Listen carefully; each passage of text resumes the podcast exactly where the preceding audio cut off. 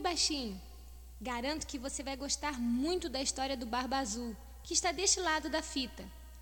Quando a linda Prímula concordou em casar com um homem chamado Barba Azul, ela jamais poderia imaginar o que a esperava. Barba Azul era muito rico e talvez por isso ela não tenha dado importância aos boatos que corriam pela cidade. Diziam que Barba Azul já tinha se casado seis vezes e todas essas esposas haviam desaparecido misteriosamente. Os problemas de Prímula começaram quando o marido viajou e deixou com ela um molho de chaves, dizendo que uma delas não deveria ser usada. Hum, você não tem nem ideia do que aconteceu em seguida. Do outro lado desta fita, você vai conhecer a história dos três anõezinhos do bosque. Uma menininha que ficou órfã começou a ser maltratada pela madrasta e pela irmã de criação. Até que um dia ela conheceu três anõezinhos que viviam na floresta e tinham poderes mágicos. A menina tratou bem os anões, foi gentil com eles, ah, como sempre fazia, né? E vale a pena saber como foi esse encontro que mudou totalmente sua vida.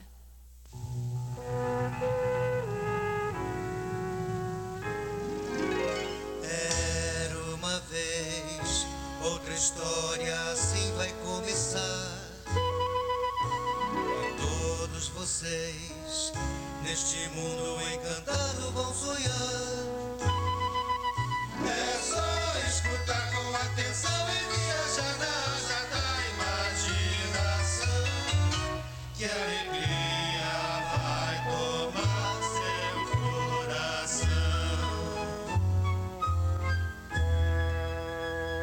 Imenso castelo situado na França, morava um homem que tinha uma barba quase da cor do céu.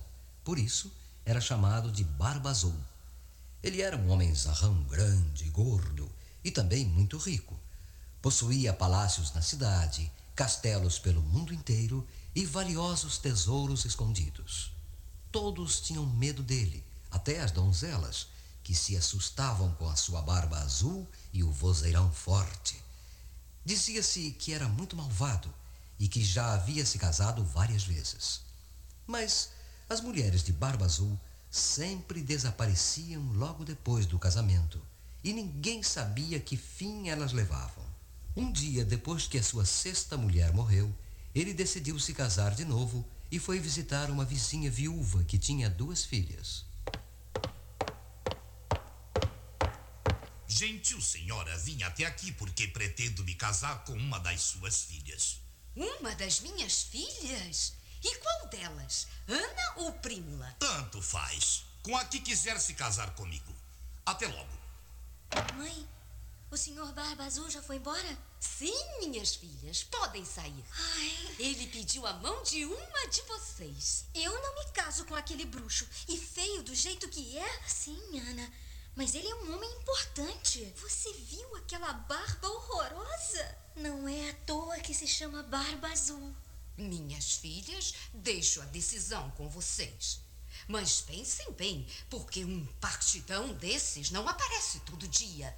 E nós estamos cada vez mais pobres. Na semana seguinte, Barba Azul deu uma grande festa em seu castelo para exibir sua riqueza. Convidou todas as damas e cavalheiros da corte, inclusive Prímula, Ana e a mãe, que foram vestidas com pompa e elegância. Durante a festa, houve muitos jogos, torneios e até sessões de caça. Puxa, que maravilha essa caça raposa! O senhor não mediu esforços para organizar tudo isso. Claro, minha querida Prímula. Eu sou muito rico e a jovem que casar comigo se tornará a dama mais invejada de toda a França. A mulher mais invejada da França. Puxa, parece até um sonho. E no baile desta noite, o senhor gostaria de dançar comigo? Desculpe-me se interrompo, senhor Barba Azul. Eu sou Ana. O que aconteceu a todas as jovens que foram suas esposas? Mas que insolência! A sua linda irmã Prímula jamais me faria uma pergunta tão indelicada assim. Prímula estava impressionadíssima com todo aquele luxo. Um pouco mais tarde, quando ficou sozinha com Ana, contou-lhe que naquela mesma noite tinha dito a Barba Azul que desejava casar-se com ele.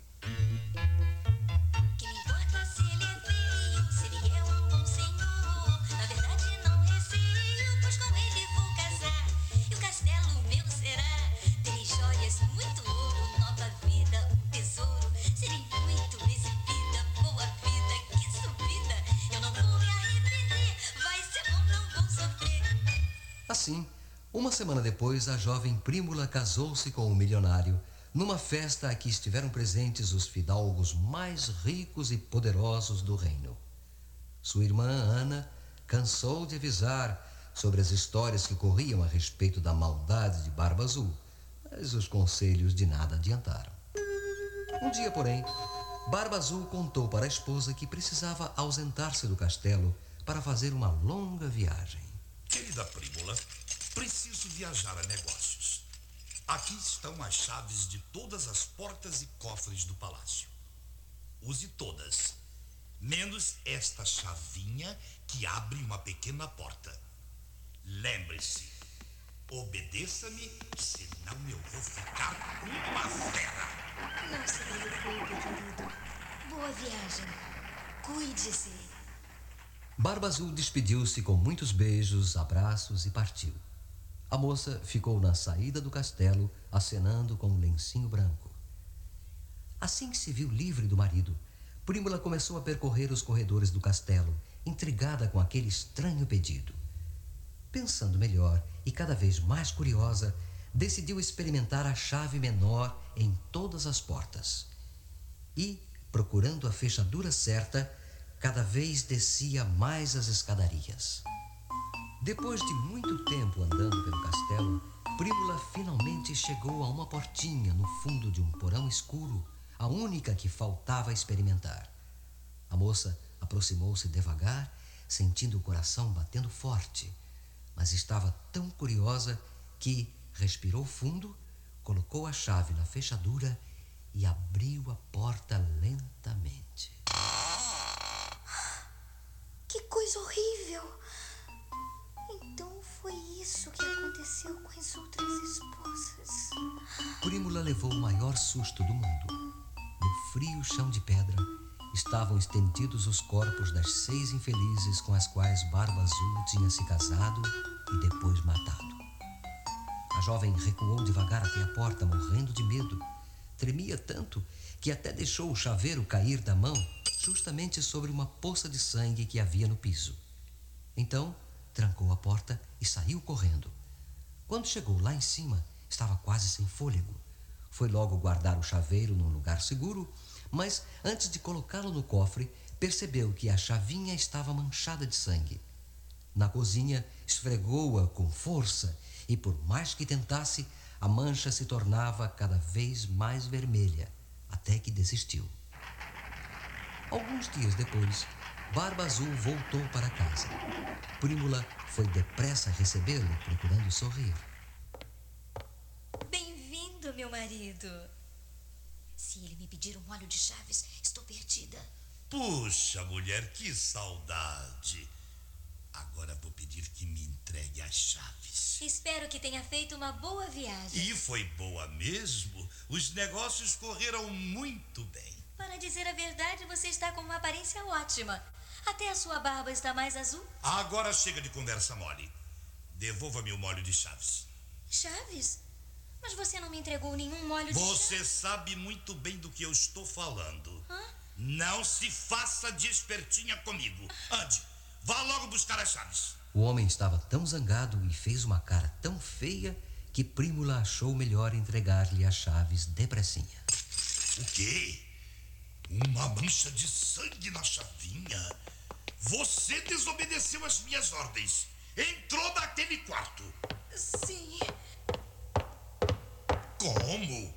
E ainda por cima confessa com essa calma. Você é igual às outras, pois vai ter o mesmo fim que todas elas. Por favor, me perdoe. Eu não fiz por mal. Pouco me importa se você fez por bem ou por mal. Vai morrer de qualquer jeito. Não, não me mate. Eu juro que nunca mais desobedeço qualquer ordem sua. Agora é muito tarde para jurar. Devia ter pensado nisso antes. Então, pelo menos, Conceda-me algum tempo para rezar. Está bem. 15 minutos e nem um segundo a mais. Obrigada. Príbula inventou aquela desculpa para ganhar tempo, pois tinha se lembrado que justamente naquele dia seus irmãos viriam visitá-la. Em vez de rezar, foi correndo ao quarto de Ana, que passava uns dias de férias com a irmã. Ana, depressa. Vamos lá para cima. Enquanto eu rezo no pátio, você fica na torre vigiando a estrada. Nossos irmãos prometeram que nos fariam uma visita ainda hoje. Assim que eles aparecerem, faça sinal para que se apressem. Está bem, Prímula. Mas por que você está tão nervosa? Apenas faça o que digo. Eu explico depois. Agora não dá tempo. Depressa! Está bem, já vou. Mas não entendo para que tudo isso. As irmãs subiram a escadaria. Quando chegaram no alto, Ana foi para a torre vigiar a estrada e Prímula ficou no terraço rezando. Barba Azul era um senhor não gostava de novidade. Um imbecil era um horror. E pra mudar, que dificuldade. Quando Barba Azul berrava, não havia indecisão. Obedeciam, ele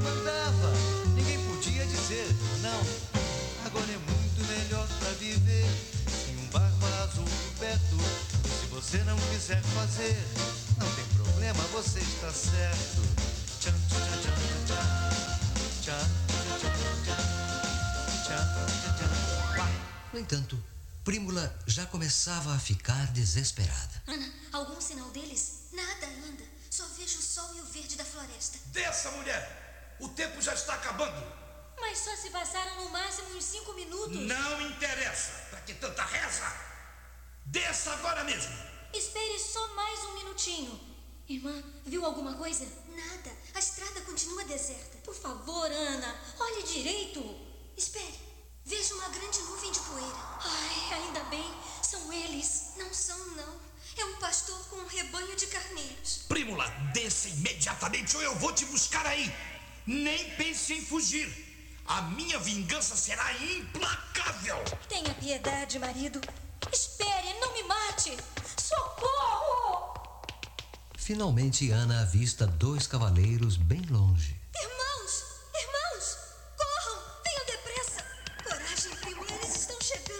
Os irmãos de Ana e Prímula eram dois soldados fortes como touros. Um pertencia à legião dos dragões e o outro era um bravo mosqueteiro. Quando chegaram mais perto do castelo, os rapazes viram os gestos da moça e estranharam. Não é a Ana ali na torre? Mas por que ela está agitando os braços daquele jeito? Sei lá, mas boa coisa não é. Talvez ela precise de nossa ajuda. Vamos, ponha esse pangaré para correr. Num instante, os moços chegaram ao castelo. Do lado de fora, ouviram os gritos de Prímula e resolveram derrubar o enorme portão. Solte já a nossa irmã! Vocês é que vão morrer, pirralhos. Barba Azul largou a moça e partiu para cima deles, furioso, de espada em punho. E começou um terrível duelo. Mas os dois rapazes eram valentes e sabiam lutar esgrima como ninguém. Em menos de um minuto, eles acabaram com aquele homem malvado sem a menor dificuldade. Com Barba Azul morto, Prímula herdou todas as riquezas do marido, tornando-se a mulher mais rica da França.